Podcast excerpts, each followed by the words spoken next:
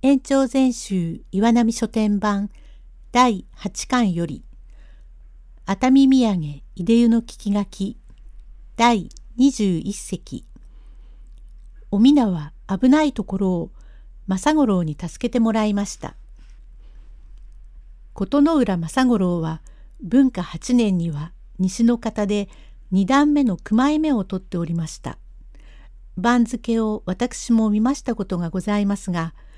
これは小田原のタバコ屋のせがれでございまして小さい自分から相撲が好きでついに力士になりましたが愛嬌があり力がありまして相撲が上手というので大層評判の良い相撲で前申し上げました通りかの溝口三右衛門のところへは折々尋ねます。というは若い自分道楽で家を追い出された時には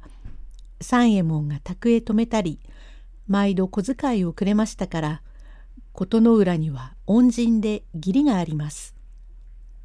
今度は吉浜の場所とかあるいは沼津駿府とかどこの場所へ参りましても必ず通りがかりには立ち寄りますが久しく会わないというので尋ねると今泥棒が入り娘を蹴倒し金を取って逃げようとするところゆえ琴の浦が飛び込んでいきなり二つ三つ原稿を上げて打ちましたが相撲さんほど力のあるものはございません。石を二つ合わせておき握り拳でうんと打ちまするとパチンと石が8つぐらいに割れます。手だか金槌だか分かりません。ももや腕が松の木のように節くれ立ちうーんと力を入れまするとこぶ立ちます力でぶたれましたから二人とも大きに驚き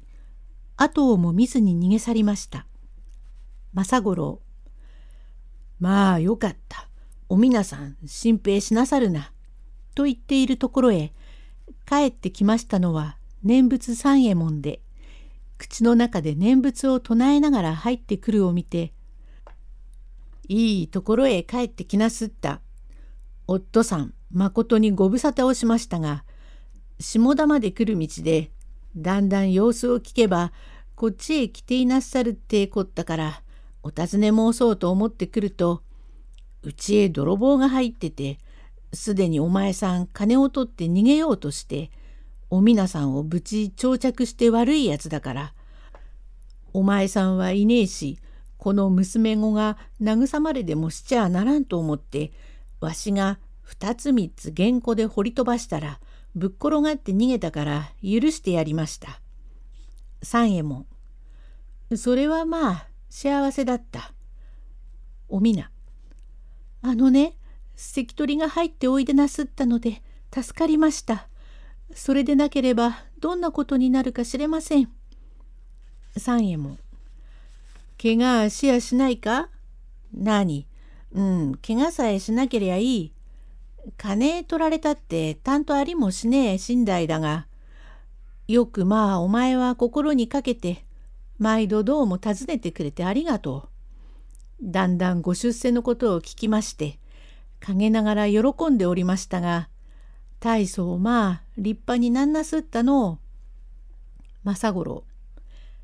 はい、幸せとわしもこれまでこぎつけてきやした。来年はどうかして幕になりてえと思って骨を折っておりますが、実はいつでもお前さんの噂ばかりしていやす。ああ、わしの年のいかねえ自分には、毎度おじさんの世話になったって、家へ帰っておふくろに話すんで、おじさんが離れてどこにいなすっても、お尋ね申さんとどうも心がすまんでね。いや、お前さんの固いのは知っている。生阿弥陀仏、生阿弥陀仏。夫さん、あのね、もう少しで50両お金を取られますとこ。ん ?50 両なんて金がうちにあるものか。いえ、夫さん、実はこれこれで藤屋の旦那が。と言いながら金の包みとお浜の置き手紙とを差し出すを受け取り手紙を開いてみますると3年後に沢地村へ琴ノ浦正五郎殿が訪ねてきて若旦那弥三郎様は私ゆえでご感動の身となり八王子の上結金蔵方へ預けられているということを聞いて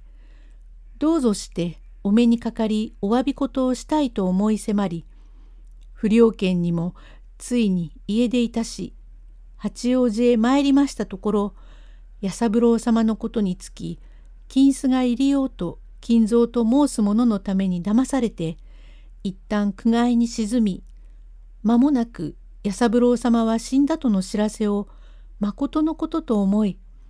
これこれの難儀をいたしていますうちに今の宗我という人に受け出されただいまではこういう身の上になって何不足はないが思いがけなくこの熱海でお目通りをしたが親子と名乗ることもできずお名残惜しいことなれど是非なく妙に誓ります。不幸の段は幾重にもお許しなされてくださるようにとこまごまとしたためてあるのを三右衛門が読み下しまして三右衛門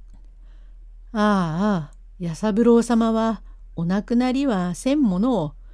ふうその金蔵ってやつは悪いやつだの。う」政五郎。どうもわしは悪いことを言ったがその金蔵ってやつが若旦那が牢へ行ってそれがために金がいるって年のいかないお浜さんを騙してじょうろに売るって匠はひどいやつじゃねえ。夫さん、わしはどうもお前さんにすまないね。第22席政五郎はお浜が家を飛び出したのは自分のせいだと三右衛門に謝ります。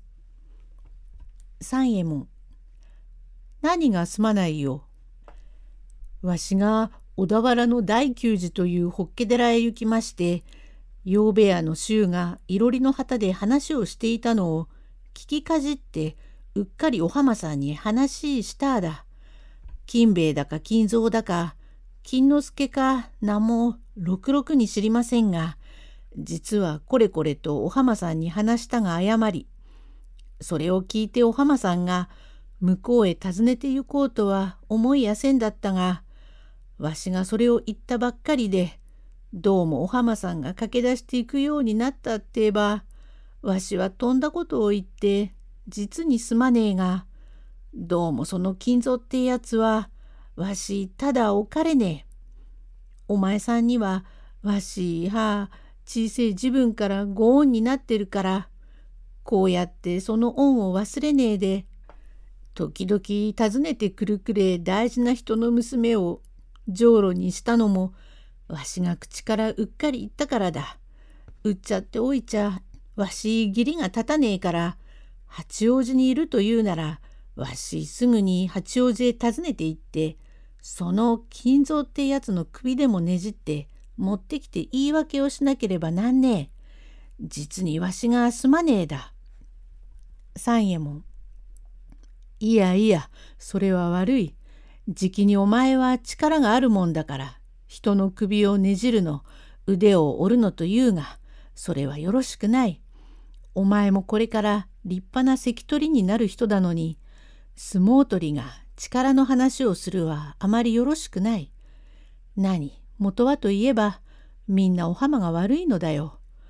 奉公をしている身の上でありながら、たとえお部屋住みのご次男様でもご主人様と不義いたずらをいたすとはこの上ない府中のわけでそれゆえにこうやっておいとまになりそれがために若旦那様もご感動になったは互いに罪があるからだ。それをお前に聞いたばかりでしっかり耳へ入らずよく分かりもしねえのに親兄弟を捨てて出た報いでじょうろに売られわしや妹に苦労をさせるから。それだけの苦労は必ず輪廻して皆お浜の身に向くってくるのは当たり前のことだから。何も金蔵って人を恨むことはない。お浜の方からわざわざ罠にかかりに行ったようなものだ。いくらネズミの天ぷらをぶら下げても狐の方でかかる気がなければ引っかかることはないのだから。金蔵って人を恨むわけはちっともないで。首ねじりはごめんだ。わしは人を恨むことはさっぱりやめたが、どうぞ五章だからよしてください。なれども、お前さんにすまない。ひょいと聞いた話をよもや行こうとは思わないから話したので。何、言ってもいいが、どうも気の毒だの。五十両という大金を置いて行ってくだすって。お尋ね申したくも、これから峠を越して江戸までは大変だ。俺がもうこれ5つか6つ若ければやっていくってこともあるが、貧乏所帯を張っていればそうもいかんが、どうぞお目にかかってお礼を申したいな。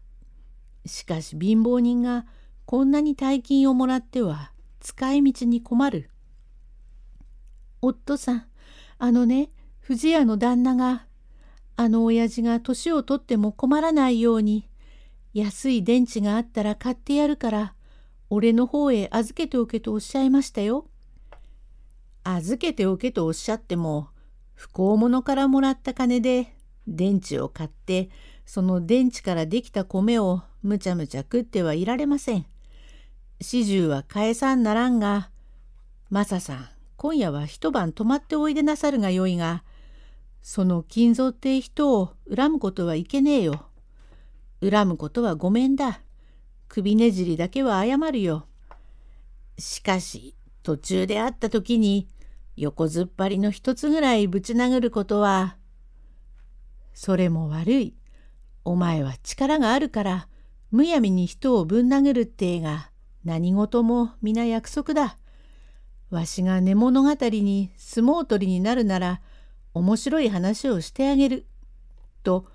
琴の浦を一晩止めごちそうをいたし心の和らぐよう仏法の話をして聞かせましたので琴ノ浦は大きに心も落ち着きその晩は泊まって翌朝を早く立ちました。第23席へ続く